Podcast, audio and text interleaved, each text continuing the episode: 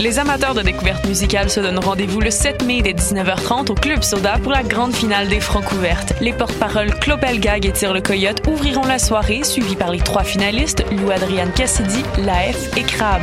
Au programme, pop folk hybride, hip-hop jazz, soul, électro et punk déjanté. Soyez présents et contribuez au choix des lauréats de la 22e édition du concours vitrine de toutes les musiques. Pour plus d'informations, visitez francouverte.com. Les Francs ouvertes, une présentation de SiriusXM. Hey, il y a minuit moins une Minuit moins une Oui, pour acheter tes billets pour le festival Vue sur la Relève qui fête sa 23e édition. C'est quand Du 8 au 19 mai. Oh, c'est où Au Monument National et au ministère sur la rue Saint-Laurent. Il y aura même des spectacles extérieurs gratuits à la place des festivals. On est Minuit moins une, théâtre. et on participe à Vue sur la Relève, festival pluridisciplinaire présenté par Québecor. On vous attend. Billets, vue sur la relève.com. Hip Hop, c'est ta référence en matière de hip hop sur les ondes de choc.ca. Chaque semaine, entrevues, chroniques, actualités et mix thématiques te seront présentés dans une ambiance décontractée. Le meilleur du hip hop, ça se passe chaque semaine sur les ondes de choc.ca. What's up? Joe RCA, des Dead et vous êtes à l'écoute de at? You say you got drugs me, tell me where they at.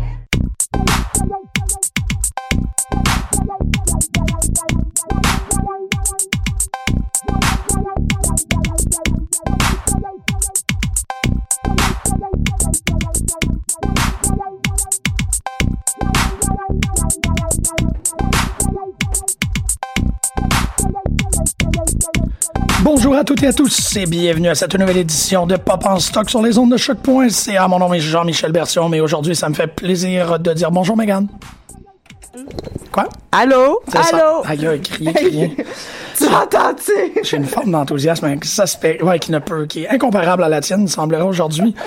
Bienvenue à Pop 171. euh, c'est exact. On est sur la bonne place? On est Oui, à la bonne place? 171. Ouais. Et euh, ben aujourd'hui, comme je l'ai annoncé la semaine dernière, parce qu'on on, tu l'avais déjà pas mal teasé comme il faut là, la semaine dernière, on va parler de la série canadienne Reboot. Donc moi ça me fait retourner à mon enfance parce que quand que je me souviens en fait je me souviens pas de Reboot, tout ce que j'ai comme résidu dans mes souvenirs, c'est des flashbacks et des cauchemars.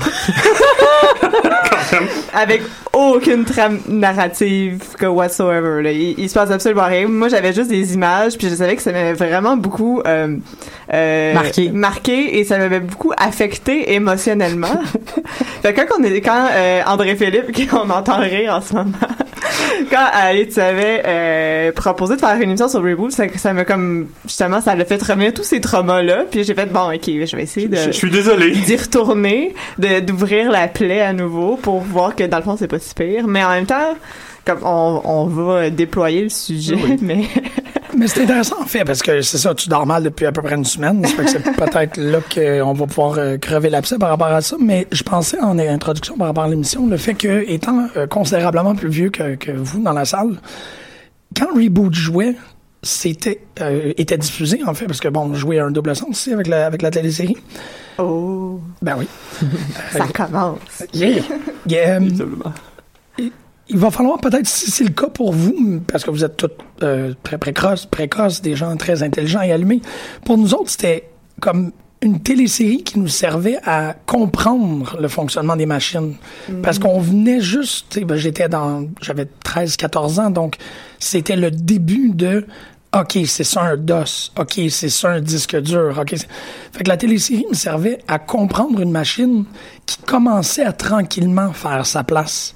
Je commençais à délaisser les recherches bibliothèques euh, sur le tamis oreiller, puis j'allais les faire sur Internet. J'en ai fait, c'était des recherches sur le tamis oreiller. Ah oui.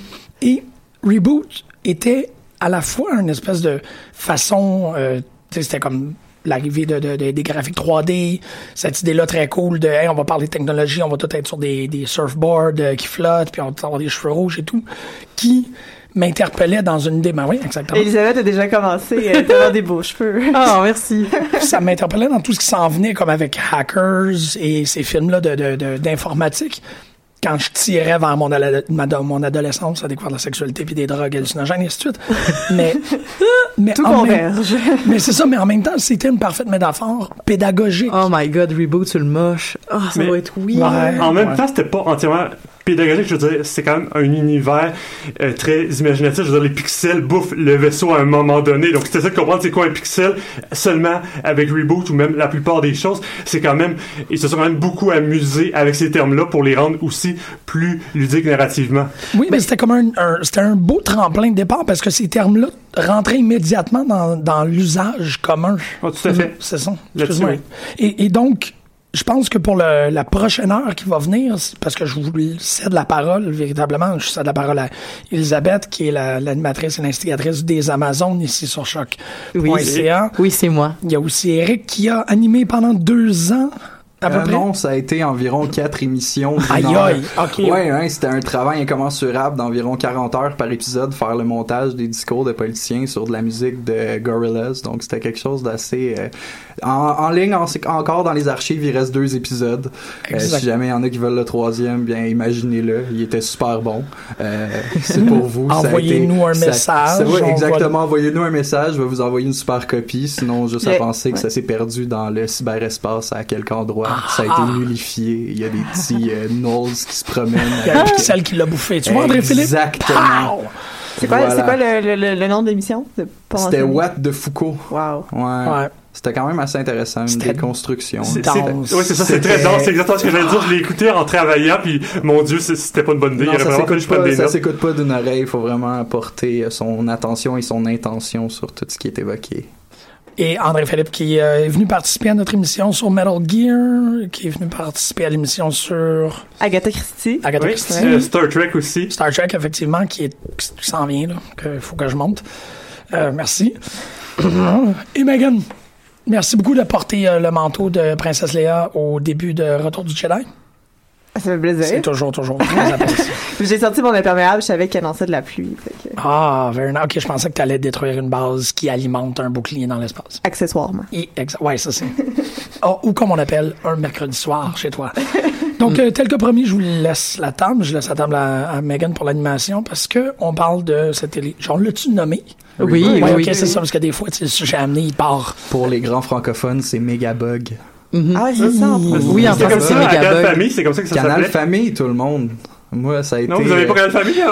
Oui, tout à fait. Mais j'aimerais rebondir sur euh, les commentaires de, de Jean-Michel sur le fait que lui écoutait la série autour de 13-14 ans, alors que justement euh, la série étant sortie autour de 94, euh, ayant joué durant la deuxième moitié des années 90, euh, personnellement, j'avais dit que je l'écoutais et, que- et que ça a aussi rejoué en, en reprise, faut dire, mais je l'écoutais, j'avais 5 ou 6 ans.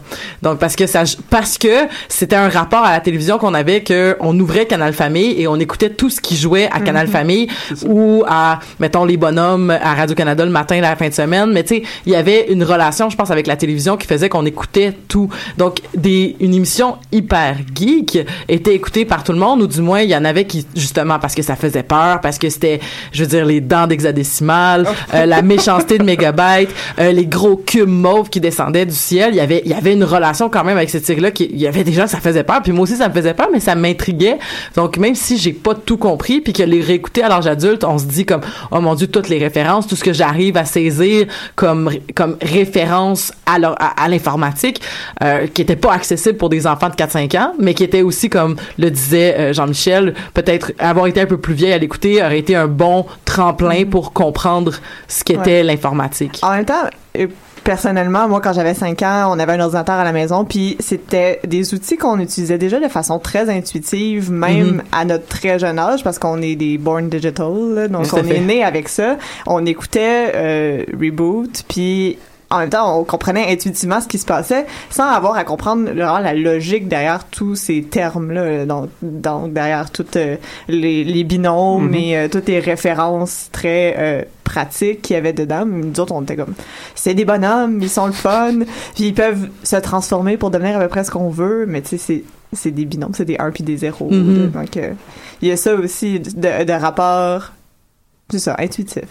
Ben, sur- surtout que le schéma est assez simple. Quand j'ai pensé à comment on pourrait planifier euh, l'émission, qu'est-ce qu'on pourrait aborder, la première chose qui m'est venue en tête, c'est les cubes de jeu, les GameCube, parce que c'est un peu ça qu'on retient. Au début, on sait pas trop ce qui se passe. Les trames sont assez indépendantes. On a des personnages récurrents, mais c'est surtout, il va y avoir un jeu la plupart du temps, et il va falloir que les euh, personnages le- gang battent l'utilisateur, qui est en fait nous normalement dans la vraie vie quand on joue à un jeu vidéo. Donc on est le méchant de cette série-là, ce qui est quand même Ben, en pour revenir un peu, on peut expliquer le principe de l'émission pour les gens qui l'ont pas écouté. Là, je... Bien sûr. C'est Ben, sur, euh, ben, à part pour se rendre au jeu, c'est euh, dans la ville de Mindframe, c'est ça? Exactement. Ben, comme je vous laisser l'expliquer parce que vous l'avez vraiment plus frais à la mémoire que moi, là. Ouais, ben je me suis euh, vautré de cette série dans les quatre derniers jours. Donc, euh, dans la ville de Mainframe vit euh, ce qui s'appelle des sprites, donc des espèces de programmes à forme humanoïde.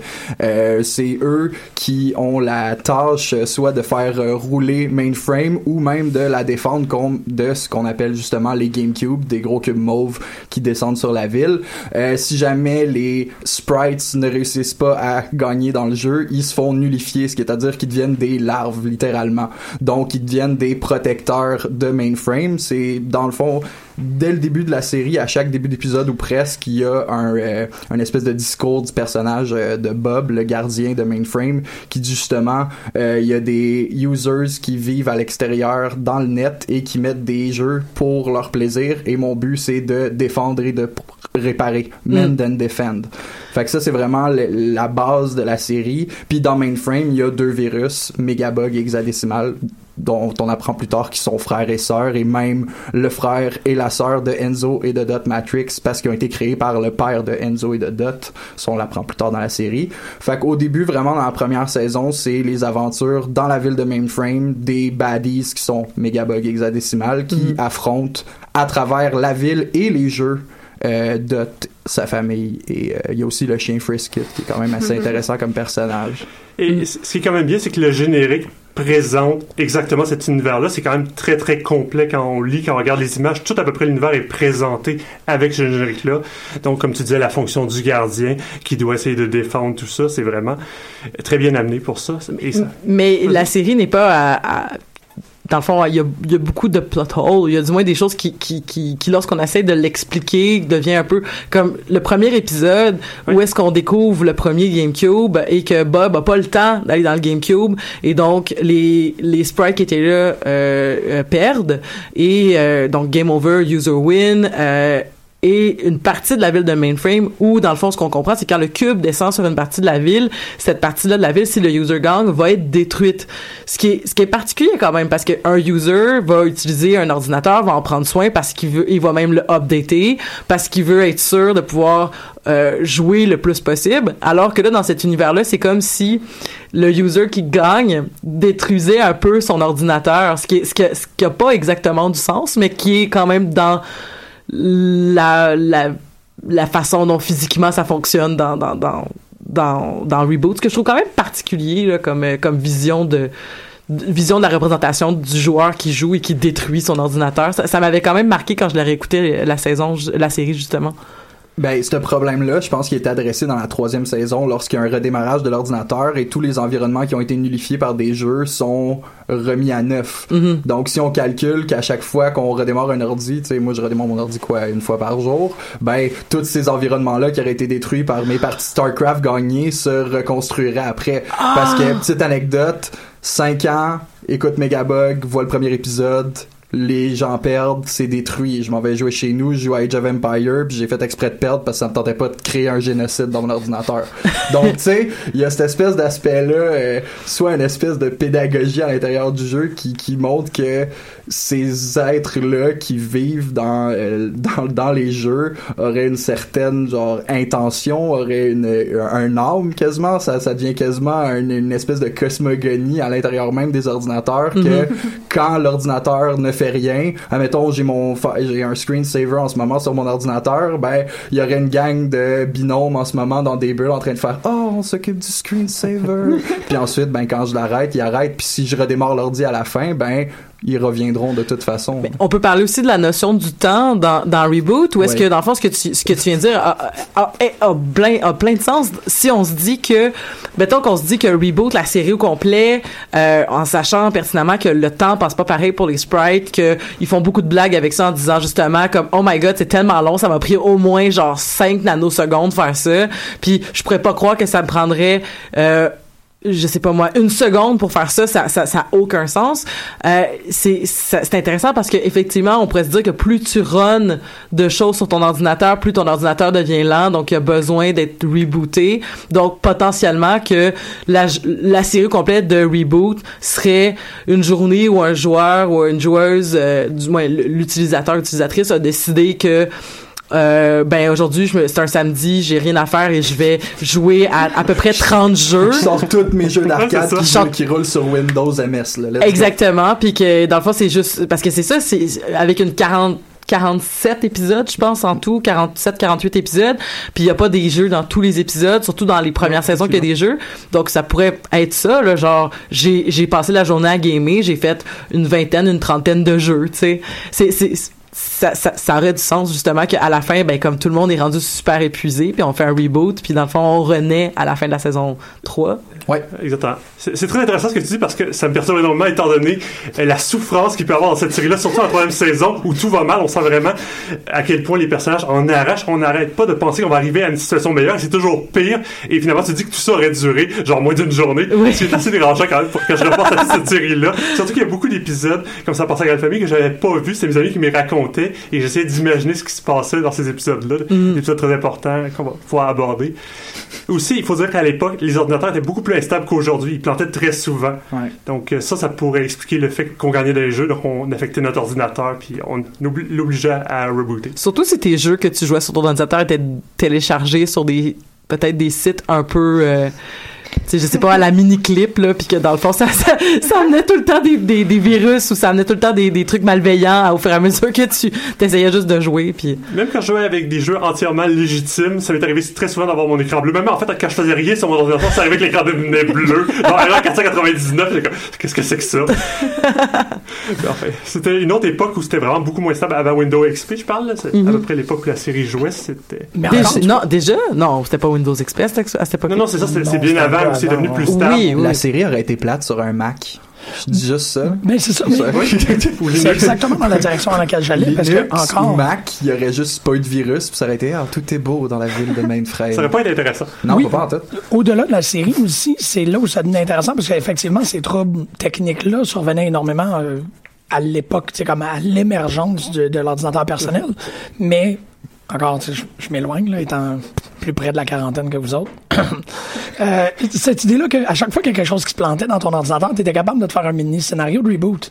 Ouais. Dire, ah, c'est drôle, c'est probablement qu'il y a comme un des pixels qui a crissé euh, hexadécimal en bas de son petit disque qui flotte, puis là, tout d'un coup, il y a comme deux trucs qui connectent pas, puis ah, ton ordinateur.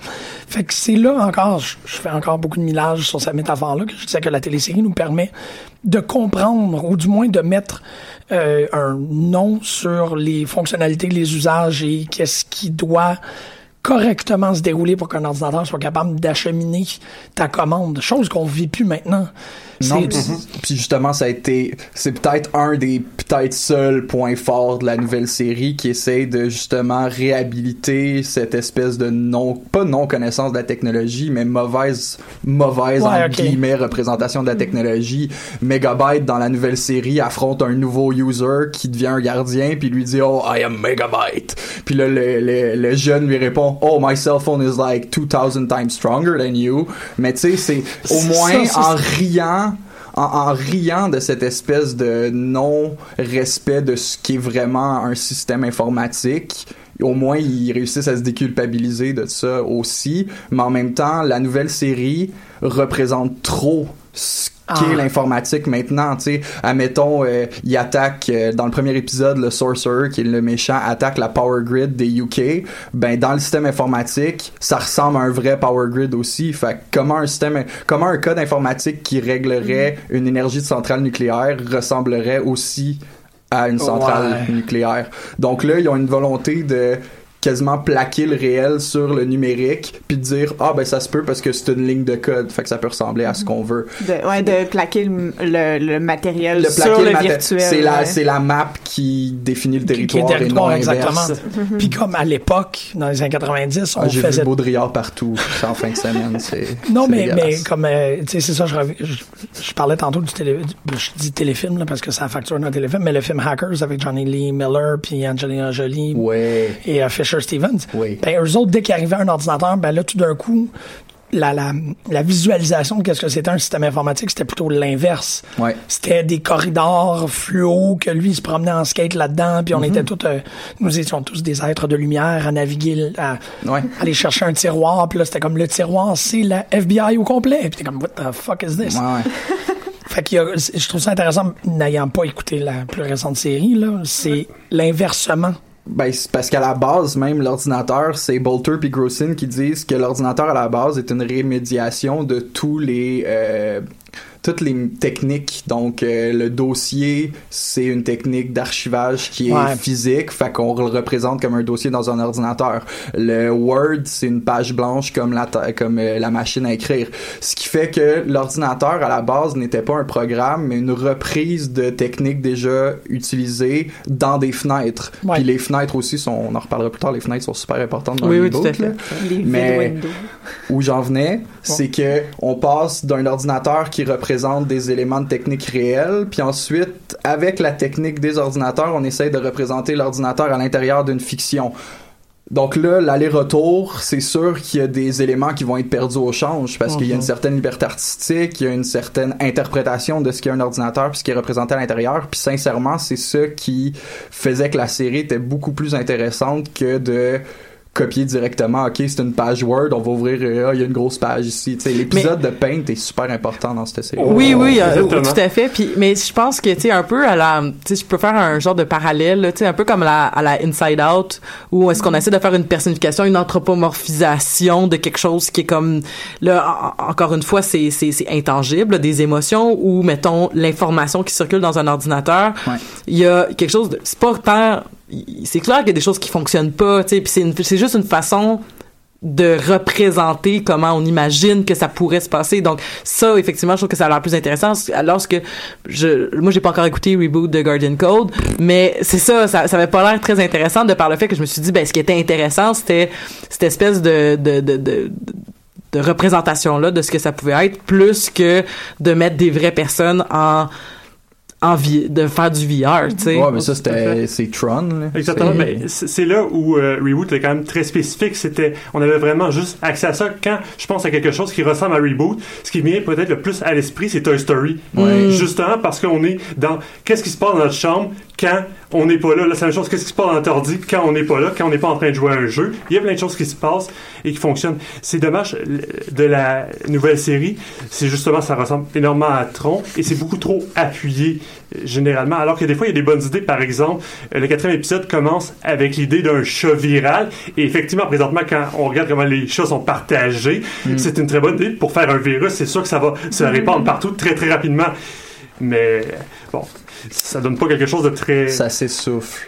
Ben, très rapidement, c'est ça. La seule peut-être bonne chose qui se passe avec le chat dans l'épisode, c'est quand un des personnages fait euh, une réplique qui, qui est vraiment un humour très off, mais parce que c'est un sort de programme qui a aucune réaction, parce que c'est pas trop quoi faire avec le chat, donc elle imagine de peut-être le manger.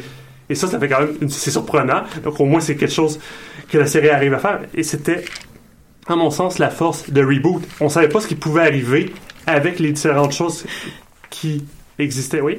Non, mais c'est parce que euh, aujourd'hui, je, je, je réécoutais la, la, la- un épisode de la saison 2, euh, l'épisode où Andrea arrive, Oui. puis ça me fait tellement rire parce que il y avait la, justement Andrea qui qui sort du jeu. Ah, puis elle essaie d'expliquer tu sais elle dit genre j'ai pris mon backup je l'ai mis sur ton icon ça m'a permis de sortir du jeu puis nanana. Puis là t'as Enzo qui dit comme tu pouvais faire ça?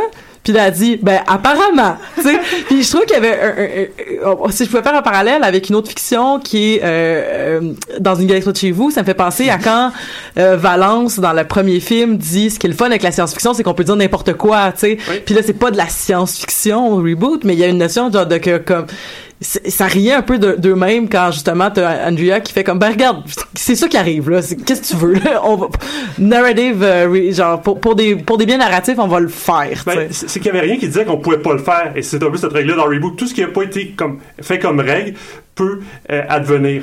Ça fait un peu comme un code informatique. Là. C'est pas, c'est- il peut y avoir des, des, des trous un peu dans lesquels on peut s'amuser. Mais ça tout ce qui est pas programmé est libre. Mais il peut aussi avoir des updates. On l'a vu avec l'informatique, on est cette génération-là qui l'a connu. Il y a eu énormément de changements dans la manière dont se représente l'informatique.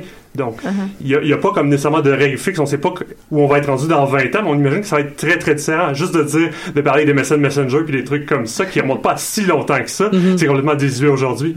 Puis ce que, ce que je trouve intéressant aussi dans Reboot, là, comme là on parle beaucoup de justement la représentation de l'informatique, mais on peut aussi parler de la, de la représentation des de la du genre en général, tu sais, de- des, des, des, des films de genre puis tout ça. Je pense entre autres à des épisodes comme euh, euh, Bad Bob, qui est dans le fond juste un rip-off de Mad Max, tu sais, et où est-ce que justement on va aller jouer avec comme des représentations de trucs qui sont super geeks déjà à l'époque, puis c'est comme ben on va on va juste reprendre tout ça. L'épisode où est-ce qu'il joue, euh, il dit oh I know this game, it's Dungeon D. Puis là c'est juste comme pour faire des références à Donjons et Dragons.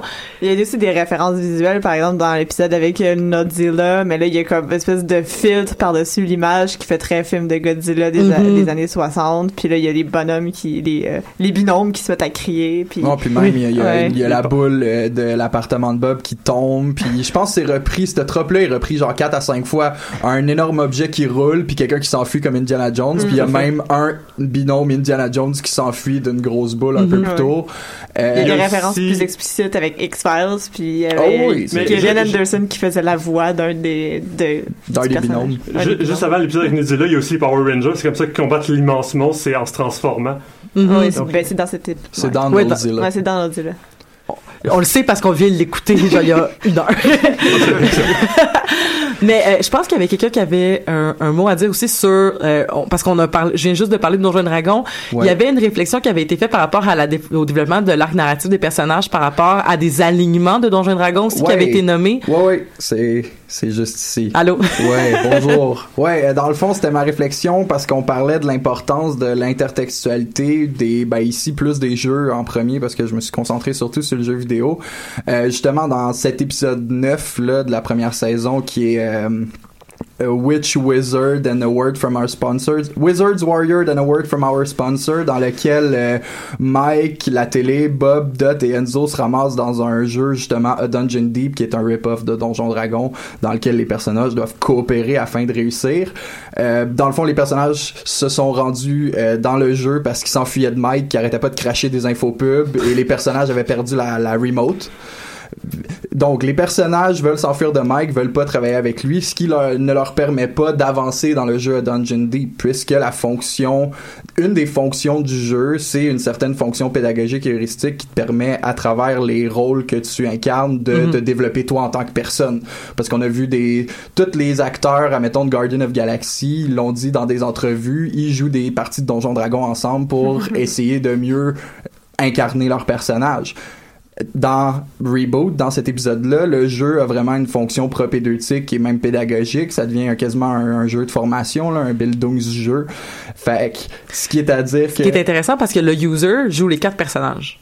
Non, le user joue Dans, non mais dans contre eux. Oui, mais il, il incarne, il, il est en quatre personnages. Un peu comme si on jouait, mettons, à Dragon Age, où est-ce qu'on peut contrôler quatre personnages puis choisir leur Mais action. non, mais à Dungeon Deep, ce qui est, c'est que ils sont contre le joueur, mais ils sont aussi des personnages comme le joueur. Fait que c'est comme si des NPC dans Baldur's Gate essayaient de gagner le jeu. C'est juste un détail, mais c'est vraiment, en tout cas, c'est pas important, là. C'est juste que le user était, à- à- j- contrôlait quatre personnages, en Ouais, plus que les autres qui contrôlaient, qui, Ouais, qui ouais. étaient chacun individuellement. Alors que le user avait une seule pensée à contrôler qui était la sienne puis sa stratégie. Alors que eux devaient, justement, jou- jou- jouer sur comme les, ben, on va confronter dans nos, euh, on va se confronter dans, dans nos idées puis comme, des fois, justement, C'est parce qu'il y a la théorie du euh, local network dans Mainframe, parce que Mainframe avait une ville jumelle, ce qui suppose qu'il y avait plusieurs ordis connectés dans la même euh, dans la même pièce ou dans la même maison. Mhm. Ce qui fait que dans A Dungeon Deep, ça aurait pu être plusieurs joueurs qui ça, je contrôlaient plusieurs C'était personnages. un jeu coopératif. C'est ça, c'est dans ce dans cette euh, dans cet univers-là au début, Mainframe est vraiment séparé du net, puis c'est le père de Enzo puis Dot qui veut trouver et rejoindre d'autres univers euh, à l'intérieur du cyberespace puis c'est comme ça qu'ils font rentrer euh, mégabyte puis hexadécimal Mm. puis qu'ils détruisent tout fait qu'on peut croire qu'il pourrait avoir plusieurs joueurs dans les games Fait quand tu plusieurs dis users. user, ça pourrait représenter plus qu'une personne. users, c'est de user puis de users souvent qui utilisent Mm, il y a les deux. Ouais, parce qu'à la fin euh, de la saison 3 dans Showdown, toutes les backups des euh, tu sais admettons les mémoires fantômes quand tu joues admettons à Need for Speed ou à euh, d'autres jeux où est-ce que tu as une image fantomatique de ta régression, il y a la même chose dans cet épisode-là. Toutes les anciennes versions des joueurs qui ont joué au jeu se retrouvent en même temps dans l'ordinateur. Fait qu'il y a plusieurs joueurs sûrement qui peuvent jouer en même temps. C'est ça qui ça devient, euh, ça devient bizarre là, Ouais, parce qu'ils sont jamais là. ce jeu-là ressemble beaucoup à Gauntlet, qui est un, un des premiers jeux multi-actes qui reprend un peu le Donjon Dragon style. Ouais. Donc, pour moi, c'est toujours pensé que, parce qu'effectivement, sinon, surtout que ça se passe tout en temps réel, tous les bonhommes bougent en même temps, il me semble que c'est complètement impossible. Ouais, mais ce serait pas une des seules Non, impossibilités. c'est de- pas une des seules impossibilités, mais Mais c'est intéressant. De toute façon, ça, ça revient à questionner le- la perception des, des sprites qui est comme ben ça s'appelle des users un peu comme une espèce de de, de, pas de dieu mais de force plus grande que eux mais que cette personne que, ce- que cette tête là ait soit bicéphale ou ait quatre têtes puis que ce soit quatre personnes pour eux ça fera aucune différence de toute façon parce que c'est l'impact que ce nombre de personnes là ont c'est juste les conséquences de- de- d'avoir perdu le jeu qui comptent là tu sais. En fait, de toute façon, il, il est intangible. Ils le verront jamais. Le seul moment où on a, il me semble, un, un vrai interaction, c'est quand il fait yes pour redémarrer l'ordinateur. Sinon, on le voit juste par ses avatars dans les jeux, mais on a, on a jamais comme une représentation, une image. Physique. Aujourd'hui, on pourrait plus l'avoir avec, mettons, les, les jeux comme les Sims ou des jeux comme ça où on se fait vraiment, parfois nous-mêmes. Donc, on pourrait le voir, mais là, c'était vraiment à l'époque des sprites où on incarnait Mario ou Zelda. Donc, euh, par la force des choses, on ne pouvait avoir aucune idée d'à quoi il ressemblait. Mais l'idée du jeu de rôle est intéressante parce que, comme tu le disais un peu avant d'entrer en onde, chaque jeu euh, est une occasion dans la trame narrative de Reboot pour les personnages de se développer et de se raffiner aussi. Là. Donc, euh, c'est un peu à travers ces jeux-là qui sont très ponctuels. Au début, dans la première saison, c'est assez euh, accessoire, fait que ça fait des épisodes qui sont pas mal fermés sur eux-mêmes. Puis après, à partir de la deuxième saison, si je me trompe pas, ça devient Ça vraiment plus Ouais. feuilletonesque. C'est là. à Fait que-. À, à Ouais. partir, c'est ça, à partir de Nudzilla puis Andrea qui est comme un personnage Uh-huh. qui apparaît, qu'on sait pas d'où elle vient sinon. Ouais, c'est ça. Mais euh, ouais, ça. chaque jeu est une occasion de justement rentrer plus dans la psyché et ça transforme la série animée en quelque chose d'un petit peu plus euh, sérieux. là. Je pense que c'est à partir de là que j'ai commencé à faire des cauchemars. Et, j'attachais émotionnellement. de toute façon, très tôt, il y a quand même des liens entre ce qui se passe à l'extérieur du jeu, dans le mainframe, et ce qui va se passer dans le jeu. Par exemple, une année, Bob et Dot sont en chicane, et ça a une répercussion directe sur le jeu, où ils doivent, c'est un jeu de coopération, ils doivent vraiment travailler ensemble pour Mhm. réussir. Escape from Alcatraz. Exactement, merci. C'est- drôle parce que c'est dans cet épisode-là que j'ai remarqué euh, l'épisode avec Escape de Alcatraz. C'est dans cet épisode-là que j'ai remarqué l'importance du vocabulaire aussi qu'il va utiliser. Euh, on en parlait un peu tantôt, mais euh, hors d'onde, mais euh, une une des raisons de la chicane, mais ou du moins une des de ce qui a envenimé la chicane, c'est que Dot et Bob se traitaient mutuellement de basic, qui est comme l'équivalent de dire genre t'es poche, t'es t'es t'es t'es t'es un t'sais. inférieur aussi, c'est ça que ça veut dire dans l'informatique. Exactement, tu sais, genre, oh my god, you're so. Puis là, euh, puis à- par, la, par la suite, ils utilisent beaucoup ça. Tu sais, Enzo va souvent dire comme, oh my god, I'm so basic, je peux pas croire que j'ai j'ai pas pensé à ça. Euh, L'utilisation aussi du mot random, qui semble vouloir dire. C'est, ça semble être positif quand même, là, comme quand Enzo Ouais, l'utilise. Pas tout- ben, des fois, c'est que c'est aléatoire, donc ça peut vouloir dire aussi très négatif. Mais euh. ouais, parce que des fois il dit comme oh my god that's a random, Ah, c'est, cool, tu sais, ou des fois c'est comme ah that's random. Puis aussi euh, alpha numer alpha numerical Oh, qui veut dire genre c'est extraordinaire, c'est tellement cool. C'est le cool, cool, cool de Abed. Voilà.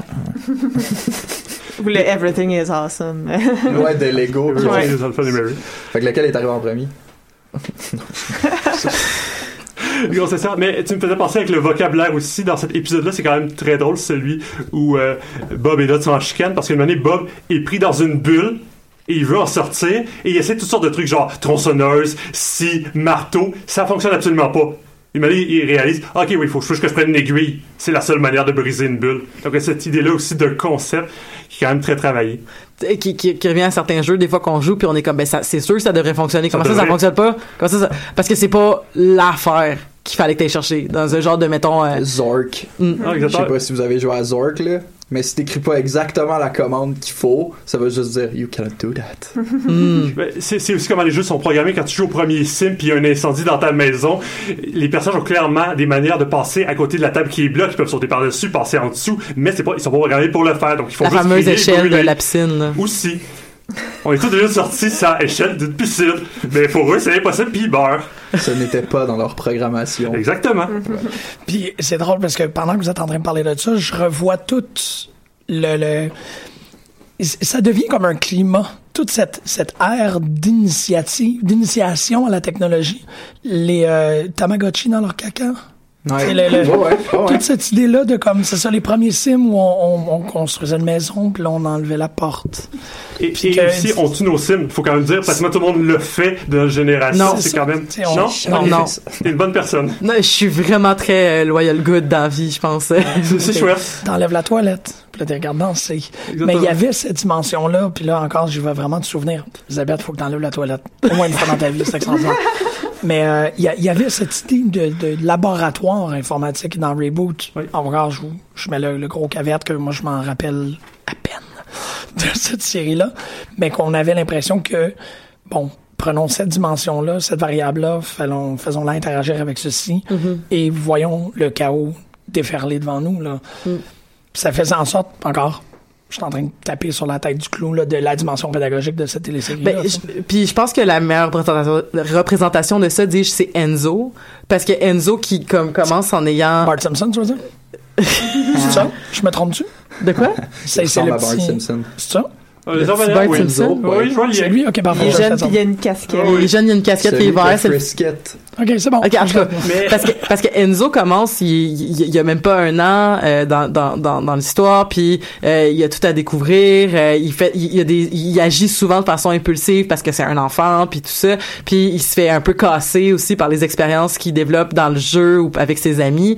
Puis il va finir par devenir adulte, puis il va être confronté alors qu'au départ il était confronté par des euh, par des problématiques euh, tu sais quand même grandioses je veux dire comme mainframe va être détruit si je fais rien mais tu sais c'est des c'est des apprentissages de genre tu sais vaut mieux prendre son temps il faut coopérer euh, il faut être gentil avec ses amis. Puis ça va devenir quand même aussi beaucoup plus intense où c'est comme mais que suis-je moi en tant que comme quelle est ma, ma valeur morale? Puis euh, à quel point est-ce que mes choix euh, l'importance de mes choix qui sont comme des fois justement comme on parlait de l'épisode euh, quand on parlait de l'épisode number 7 de la saison 3 Non. Ouais, Ou- le rêve de Enzo. le rêve d'Enzo où est-ce qu'il va il va se représenter lui-même comme étant mégabyte qui est jugé par ses pairs de par la, la lourdeur des actions qu'il a posées en se disant oui mais j'étais pas mal intentionné quand j'ai fait ces actions là Puis c'est comme oui mais si au niveau moral si la, la- les actions que j'ai posées étaient moralement mauvaises même si c'était pas dans une perspective de faire du mal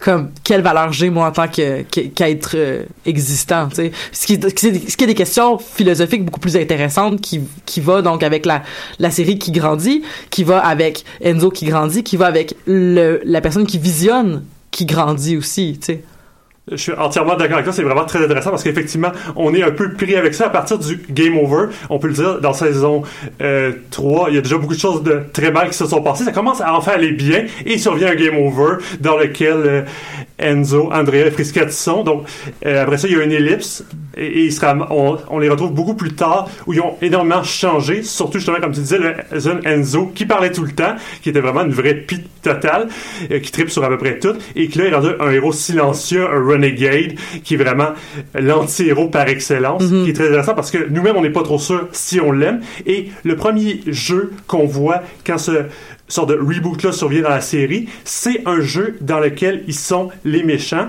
les euh, aliens. Et le tout premier jeu de la série dans l'épisode 1, c'était un jeu de navette spatiale un peu comme ça, où là, on était les bons. Donc, on a vraiment un transfert qui est fait à ce niveau-là aussi, ce qui est quand même intéressant, quand on parlait, effectivement, le spectateur s'associe beaucoup à Enzo, mais aussi à Bob, qui est encore très jeune au début de la série, qui a encore énormément de choses, je dirais, à apprendre. Il est très impulsif et ça cause énormément de problèmes à travers la série. Ben, c'est c'est aussi qu'il y a une euh, mentalité diamétralement opposée à celle du euh, Guardian Group. Bob, c'est le seul gardien qui pense que les virus peuvent être transformés en virus bénins, ce qui est à dire des virus bons. Puis on a la preuve avec Hexadecimal qui devient un sprite dans la saison 4. Euh, tout ça, ça amène euh, Bob à reconsidérer sa programmation. Tu sais, on peut parler d'un certain déterminisme dans une série qui elle-même est programmée par des concepteurs, ce qui est quand même assez intéressant aussi parce qu'on le voit dans les l'introduction à chaque début d'épisode, disons euh, à partir de la saison 3 lorsque Megabyte euh, ob- obtient Megaframe, le début de la série, c'est Megabyte qui dit justement I'm a virus, bla bla. Mon but détruire et corrompre. Fait que au- même au niveau de la narration, les méchants prennent le contrôle. En prenant le contrôle de Mainframe, tu prends le contrôle de la narration de chaque épisode dans une certaine mesure. Puis t'as même Hexadecimal à la fin de l'épisode 4 de la saison 4 lorsqu'elle tue Damon en se projetant dans le net et en se sacrifiant, ce qui est comme le seul personnage qui fait une action vraiment ultra héroïque au point de genre littéralement envahir le web pour détruire un autre virus. Euh, c'est elle qui obtient la narration finale de l'épisode durant les credits où est-ce que à la fin elle a dit I'm hexadecimal queen of chaos puis là un des rires les plus machiavéliques que j'ai jamais entendu là. Fait que même au niveau de la narration, l'importance du contrôle de mainframe garantit dans une certaine mesure le contrôle de la narration. Hmm. Voilà. Je m'enfarge dans mes fils. J'ai eu euh, hein, pas, pas beaucoup de. Moi aussi, j'ai rêvé à Mais- reboot, mais c'était un peu mieux. tu sais. Hexadecimal qui fait tellement peur, mais qui est tellement un méchant. C'est, c'est, c'est le Joker là, de, de, de, de, de Reboot. Oui, non, c'est- pour moi, c'est plus que ça. C'est de loin le meilleur personnage de la série Reboot. Chaque fois qu'il est là, il est là rarement. Et ça change complètement tout l'épisode. Un de mes épisodes préférés, justement, que je vais à tout prix parler, c'est Penton Window, Ah. qui est Ouais. l'épisode où prend contrôle de l'application Pen de l'ordinateur. Et elle peut faire n'importe quoi. Et on se ramasse avec énormément d'expérimentations visuelles. On a le cri de Munch, la Mona Lisa qui apparaît de Vinci, les tournesols de Van Gogh, euh, la personne de mémoire de Dali, le porteur de Rodin, tout le pop art, l'architecture à la Gaudi. Et c'est intéressant parce qu'avec cette application-là, on peut faire du coupier, du pardon, couper-coller. On peut effacer des choses, on peut répliquer des choses, on peut agrandir des choses. Et là, on joue vraiment avec tout ce que l'informatique permettait aussi à l'époque. Euh, C'est quand même vachement pratique. On le sait, on fait des travaux universitaires, du copier-coller. Mm-hmm. On peut pas imaginer. euh, C'est quoi ça, Paint? faisait. Ouais, c'est un peu ça le problème de l'informatique. Et C'est de plus en plus désuet. En plus, Paint euh, n'existera plus bientôt. Non, ça a, été, ça a été annulé, ça. Oui, monde. c'est ce que Fait ça va exister? Oui, ils Oui. le conservent. C'est un Non. programme tellement petit qu'ils ne s'en débarrasseront Ah, pas. génial. Le Paint Fandom a parlé. Ah, Ça a cool. pris même pas. Je Ça, suis l'unique représentant du Paint Fandom. Ouais. Mais le plus important. Fait que si j'ai Paint encore, c'est grâce à toi, Jean-Michel? Ben moi en fait c'est parce que je, je refusais de faire un update sur mes plateformes pour conserver Paint, puis même que j'ai fait des backups de mon Paint parce que je l'aime beaucoup ce travail. Et merci de, de ouvrir cette porte et de me permettre de rentrer à travers. ouais, ben là, je sais que vous avez parlé des fenêtres puis il va falloir qu'on y revienne. Puis là j'ai utilisé la porte à défaut. Euh, Il y a un épisode sur MS Paint? Ouais, c'est Paint I would like to know Windows, more. euh, saison 2. Saison 2, épisode 5. Ouais, c'est ça. Mais Mas, c'est- ben. Hexadecimal prend le contrôle de Paint puis il décide de, tu sais, un peu comme l'épisode où est-ce qu'elle transformait tout le monde en pierre, qui est dans saison 1. Quel Dans, épisode, ouais. dans saison 2, elle, elle, elle transforme tout le monde un peu en œuvre d'art. Elle, elle redéfinit Mainframe, elle le redessine, elle le remodèle. Euh, Dot devient du pop art. À un moment donné, euh, il y a, euh, il y a Enzo qui est transformé en fenêtre, Oui. en fait C'est partie des corps. qui, qui devient une fenêtre, mais sa fenêtre, euh, il, est il devient capable de se dupliquer et donc de- de- d'avoir un impact en faisant comme des plateformes euh, où- piler sur sa face. Exactement. Quand tu drag and drop des fenêtres quand ton c'est Windows ça. bug, là. Là, ça- son, son bras devient comme Ah, t'es comme l'escalier de, de. Ben oui, Mais Tu peux exactement. sauter Ouais. dessus, c'est ça qui est génial. Ouais. Il peut aider sa sœur En Dot fait, c'est plus. à essayer de canceller ce que Hexadecimal a fait. Ouais, puis ça préfigure aussi que Hexadecimal va finir de va finir par se sacrifier à la fin de la série parce que elle voulait arrêter à un moment donné elle arrête de peinturer ou elle arrête même d'utiliser Medusa parce qu'elle voit que la ville va juste devenir plate puis que personne va être capable d'interagir est, ce qui est dans la avec saison 1, ce qui, est, Exactement. qui est la façon dont Bob réussit à la convaincre d'arrêter parce qu'il dit merci d'avoir rendu Mainframe aussi prévisible. Et puisque euh, Hexadecimal est la représentation même du chaotique evil, Ouais. et comme, comme pourquoi je rendrais un monde hyper hyper prévisible et hyper euh, stable. Stable. neutre. Moi, je dis qu'elle est plus chaotique neutre que chaotique Mais c'est quand même ce que j'adore d'Exodecimal. Dès le quatrième épisode, elle gagne complètement. Elle a détruit complètement tout le système. Elle l'a entièrement infecté. Elle est capable de le faire, là. Exactement, il n'y a aucun problème. Même, elle dit, elle a aussi un accès, une fenêtre directe au super ordinateur. Elle pourrait tout détruire du jour au lendemain. Mais elle trouverait ça plate. C'est là où je la trouve vraiment très intéressante. Tout le temps, Megabyte, qui est le méchant qu'on voit le plus souvent, essaie de faire ce qu'Hexadecimal fait, mais il n'y arrive jamais parce qu'il n'y a pas sa puissance malgré toutes ses ruses. C'est parce qu'il joue beaucoup avec les règles aussi. Euh, Tu sais, il utilise les règles de l'univers à son à son bénéfice. Euh, Comme la, la, la- le premier épisode de la saison 2 qui est euh, Infected, où euh, il va rentrer dans un euh, il va rentrer dans un upgrade. Il va il va se déguiser en upgrade. Fait que le user fait un upgrade, mais vu qu'il est dedans, il réussit à rentrer dans le euh, le principe euh, le voyons le, le principal Office, principal office qui est euh, le, le core. Et là c'est là qu'il dit ben parce qu'à la fois lui il essaie d'y avoir accès mais les gardiens Fung tout ça le protègent puis- protègent le corps puis il dit non tu peux pas y aller. Puis lui dans le fond c'est son seul objectif c'est de rentrer dans le corps et il va par un virus cheval de Troie où est-ce qu'il se dit comme je vais avoir l'air de quelque chose mais finalement c'est moi et je suis dedans et je vais tout contrôler finalement. Ben ça ça marche pas Ben, mais il le refait Non. dans My Two Bobs aussi. Il se déguise en Bob parce qu'il joue sur euh, les copies de personnages. Parce que plus tard dans la saison. Fin de la saison 2 Saison 3 Saison 3, il y a une deuxième copie de Enzo parce que le vieux Oui, Enzo s'appelle Matrix. Puis il y a un Mhm. Little Enzo qui, qui, qui, qui réapparaît lors du reboot justement de la fin de la saison 3 parce que Enzo avait son icône changée en Game Sprite. Donc l'ordinateur l'a pas reconnu. Ce qui fait qu'il veut remettre Enzo à sa place. Fait que là aussi, il y a une espèce de, de jeu avec le petit Enzo qui doit rattraper ce qui a été, euh, ce qui s'est passé dans la série. Fung lui donne un DVD de la série Reboot à écouter. Euh, c'est pas un DVD de la série Reboot, c'est un DVD de Tales from Mainframe qui est une émission faite par les binômes à l'intérieur de la série dans laquelle ils reproduisent les événements qui sont déroulés. Il y a aussi un exemple avec le Rolling Theater, Web Rolling Theater à la fin de la saison 3 qui font Everything is Alphanumeric, qui est une reprise d'une chanson d'opéra euh, pour expliquer ce qui s'est passé dans saison 3. tu sais. Il y a- les fenêtres sont tout le temps là. Euh, puis on parlait de copie, j'aimerais aussi parler de complémentarité. C'est vraiment un point que je voulais tout près aborder dans l'émission, donc je me dépêche de dessus, mais on fait un peu une certaine transition. Ce que je trouve absolument génial de la série, c'est ses personnages féminins. C'était pas si fréquent que ça à l'époque. Et le premier épisode commence seulement avec un seul personnage féminin, Dot. Après ça, quand on se rend au début de la troisième saison, après que Bob a été expulsé dans l'Internet par Megabyte, la majorité des personnages qui dirigent le principal office sont des femmes et des femmes vraiment excessivement géniales comme Mouse, Dot, Andrea. je, c'est, je je suis un peu euh, comme j'ai un peu un goût doux amer de ce personnage de Mouse parce que c'est un personnage qui a été placé comme qui est vraiment cool mais euh, une des seules interactions qu'elle a avec Dot le premier épisode qui est là c'est deux c'est les deux premiers personnages principaux princi ben, non excuse-moi les deux premiers personnages féminins qu'on rencontre et À part qui oui.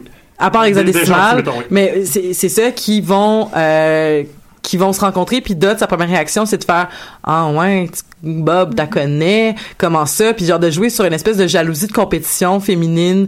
J'ai- j'ai- mais Ça, ça, c'est- ça, c'est nul, effectivement, mais je te rappelle que dans le premier épisode où elle la rencontre, elle a quand même essayé d'effacer son petit frère Enzo. oui mais ça ça serait une bonne raison d'être en tabarouette tu sais Oui, de ben- dire comme t'as effacé mon petit frère t'as essayé d'effacer mon petit frère t'es qui toi et Colin?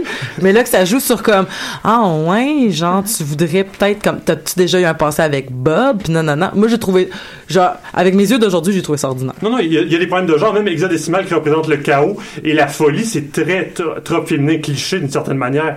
Alors que Megabyte est l'ordre, la puissance, euh, un peu le côté Mm. hitlérien, ça- reste quand même très genré. Mais pour moi, les personnages étaient quand même super, et ça, c'est quand même quelque chose de bien pour une émission qui a été autant écoutée. Mais faut pas oublier les personnages les plus camp de la gang, c'est tous les binômes. Mhm. Les binômes qui ont aucun genre à la base, à, à part, comme on parlait tantôt, le bébé binôme. Comment, fait, comment faisons-nous des bébés binômes? D'où viennent les bébés binômes? Mais la- euh, en mettant en époquet le bébé binôme, euh, tous les autres binômes peuvent soit être mâles ou femelles ou s'identifier à un des deux genres en changeant leur voix, disons donc. Euh, puis c'est ça, puis ça, on le remarque aussi dans... il, ch- il change tout le temps selon l'environnement dans lequel il se retrouve parce qu'à chaque fois qu'un binôme se retrouve dans un jeu et qu'il reboot, ce qui est à dire de prendre la fonction qui est donnée par le jeu, il reste dans le personnage, comme on peut le voir dans le premier épisode de la saison 3 lorsqu'ils sont dans un jeu qui est une reprise de euh, Evil Dead, dans lequel ils doivent euh, retrouver une page du Necronomicon, qui est pas le Necronomicon bien sûr, mais c'est ça, tous les binômes qui se reboot deviennent des zombies, mais ils agissent un peu comme des zombies. Donc les binômes en tant que tels vont vraiment adopter la fonction pour laquelle ils sont programmés dans un jeu. Mais après ça, sont vraiment libres à l'intérieur de Mainframe d'être ce qu'ils voudraient être. Il y en a qui sont acteurs, il y en a qui sont reporters, Il y en a qui sont acrobates. il y en a qui sont acrobates, il y en a qui travaillent dans le diner comme Mhm. un sous-chef, tu sais, c'est vraiment ils, ils peuvent vraiment occuper une pluralité de fonctions puis de genres qui leur donne vraiment un, un- une espèce de rock camp à, à Oh, tout casser là. Ils ont vraiment comme une certaine plasticité qui fait que le, justement, ça, ça, ça permet le, le- la variabilité, je sais pas, Ah ouais. de tous les, tous les jeux qui finissent par émerger. Puis j'ai oublié où est-ce que je m'en allais avec ça. Je peux prendre la balle au bon. Enzo, une manée, se transforme en la princesse dans Ouais. le, t- je pense que c'est le deuxième épisode, le troisième, le troisième épisode, Troisième. euh, où justement il y a une tellement longue robe qu'il peut même plus se déplacer, ses pieds touchent pas à terre. Mhm. Donc les, les rôles sont pas du tout euh, inscrits à la base, c'est vraiment. qui, qui devient un, un, un, une, la première fois qu'il rencontre An- Andrea, Oui. euh, t'as euh, t'as Bob qui donne une classe de maître sur comment euh, péter des jeux, genre. fait, c'est génial. Puis il dit comme faites attention, vous allez arriver avec n'importe quel genre de costume. Rappelons-nous la fois où Enzo est devenu une damsel. C'était drôle en tabarouette hein, que c'était une damsel.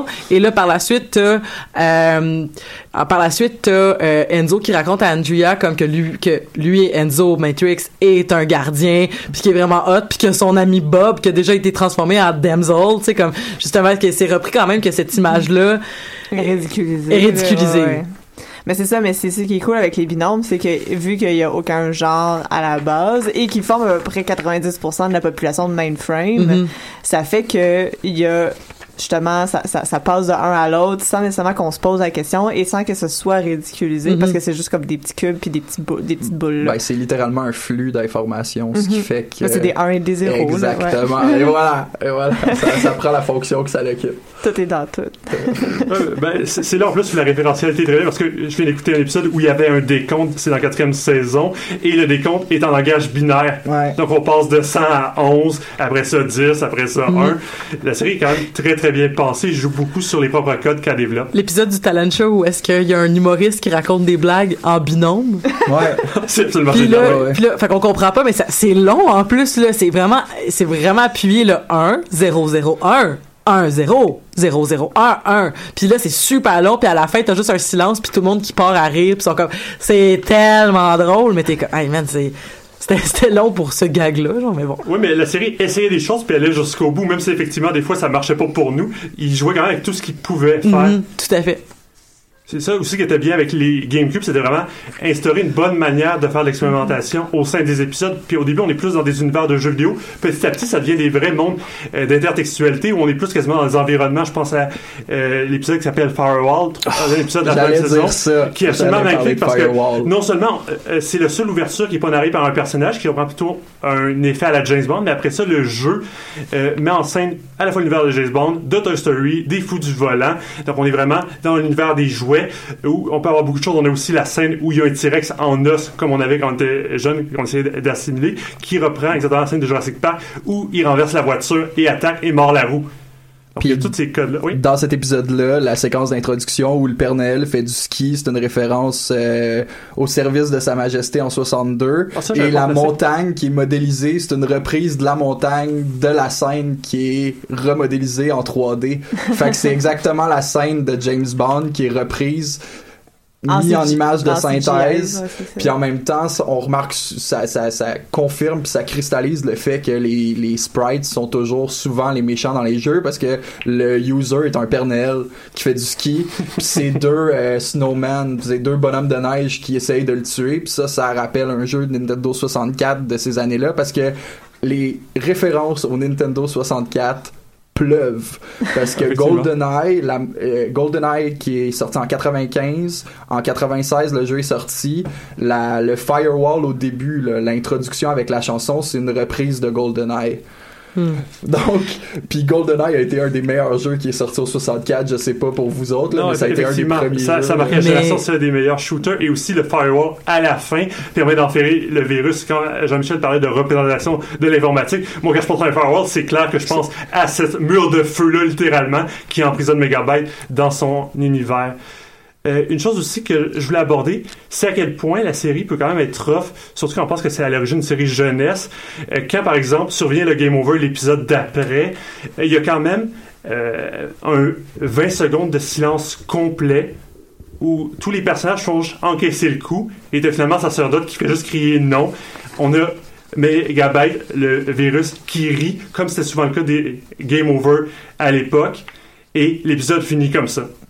Mm. C'est vrai, c'est- c'est- c'est- je me rappelle de cet épisode-là, puis ça finissait comme t'étais comme, ben voyons donc. Non, c'est ça.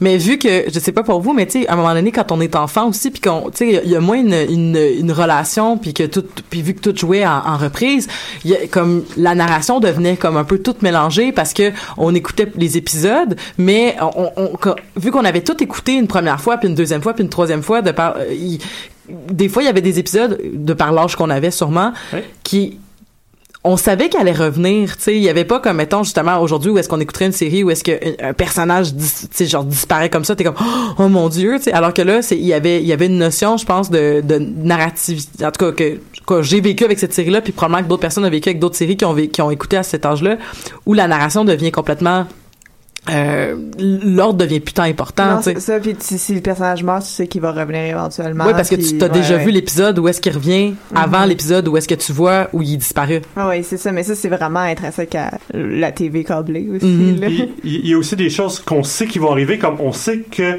euh, Bob va être- finalement être retrouvé, on se doute, il arrête pas d'avoir des indices, l'épisode euh, de Star Trek, on se demande si un des personnages serait pas finalement Bob.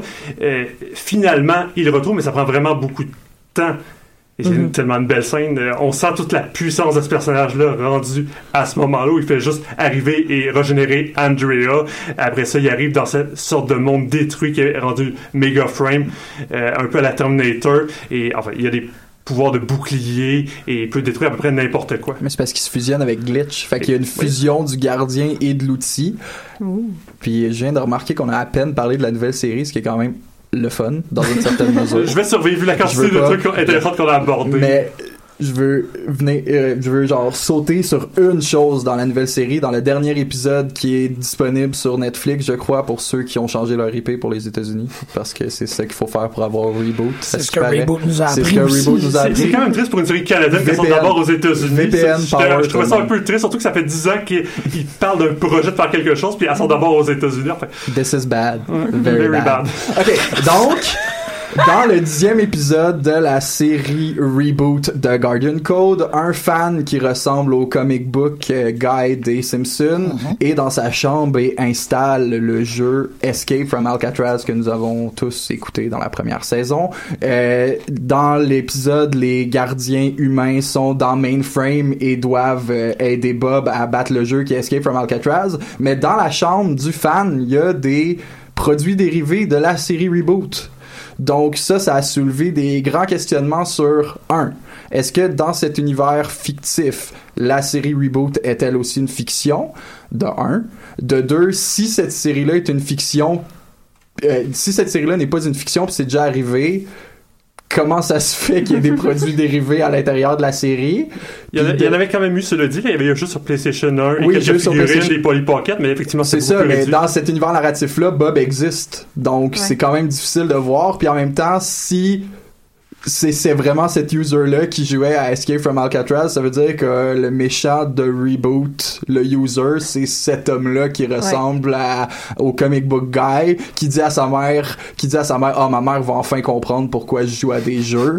Euh, il est dans sa chambre seul, tu sais, il y a un peu de Cheetos sur le chest parce que c'est comme ça Le- que ça le- se passe, le Le gaming. stéréotype est dans le tapis. Ah oui, oui, c'est, c'est la, la, la, de- pedal to, pedal to the C'est un metal. peu vraiment le problème avec c'est- cette série-là, c'est que tous les stéréotypes, il y en a énormément ne sont que ça sur le tapis. Dans, dans la nouvelle, c'est Oui, ça. dans Dans, la la, nouvelle. dernière, il y avait une fonction narrative, une fonction heuristique, une fonction philosophique. Dans celle-ci, c'est du name dropping pour faire du name dropping. Merci Reboot de Guardian Code. Mais tu vois, c'est merci. C'est une fantastique conclusion. Je ne pourrais pas terminer euh, sans euh, au moins accomplir euh, le fait que j'avais en fait j'avais promis qu'il y avait une anecdote euh, qui s'en venait à l'ép- à l'épisode dernier. J'ai dit ah c'est le fun on fait son reboot. J'avais une affaire au euh, New York Comic Con en 2006. J'étais dans une conférence où les créateurs de bande dessinée parlaient de qu'est-ce que c'est scénariser une série. Puis il y avait plein de gens qui ont travaillé sur le reboot. Mar- Marv Wolfman, qui est le créateur des Teen Titans, a travaillé sur le reboot. Len Wein, qui est le créateur de Wolverine, a travaillé sur le reboot. Brandon McCarthy, qui est un des plus grands hallucinés de la bande dessinée, qui a fait un truc qui s'appelle Spider-Man Fever, un grand chaman, un homme vraiment, vraiment particulier, travaillé sur reboot. DC Fontana, une des euh, premières femmes à avoir écrit, euh, scénarisé sur Star Trek et Star Trek The Next Generation. Et la dernière personne, c'était un script consultant qui s'appelle Dan DiDio, qui est l'éditeur en chef de la maison DC. Il racontait que pour le dernier épisode de la troisième saison, le dernier épisode sur lequel il a travaillé, Endgame, ils se sont retrouvés après avoir livré l'épisode. Ils ont fait un rap party parce qu'ils pensaient que c'était la dernière saison. C'est le petit bémol que je rajouter tantôt. Ils croyaient que ça se terminait de cette manière-là. Donc, ils se sont tous mis ensemble devant leur écran, puis ont fait, c'est le moment, ça se termine, il y a un crash, l'écran allume, et raconte que tout le monde dans la salle, en voyant le dernier épisode, tous les scénaristes, les réalisateurs, les consultants ont tous vu avec une énorme tristesse l'erreur qu'ils ont faite, parce que sur l'écran, il était écrit Restart et pas Reboot. Il aurait dû marquer I Reboot. come from the net, through systems, peoples, and cities, to this place, mainframe. My format, Guardian, to mend and defend, to defend my newfound friends, their hopes and dreams, to defend them from their enemies.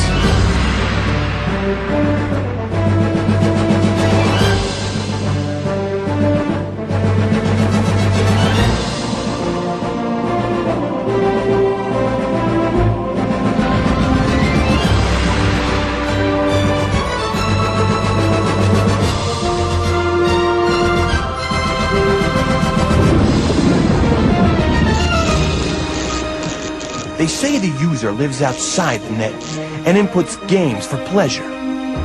No one knows for sure, but I intend to find out. Reboot!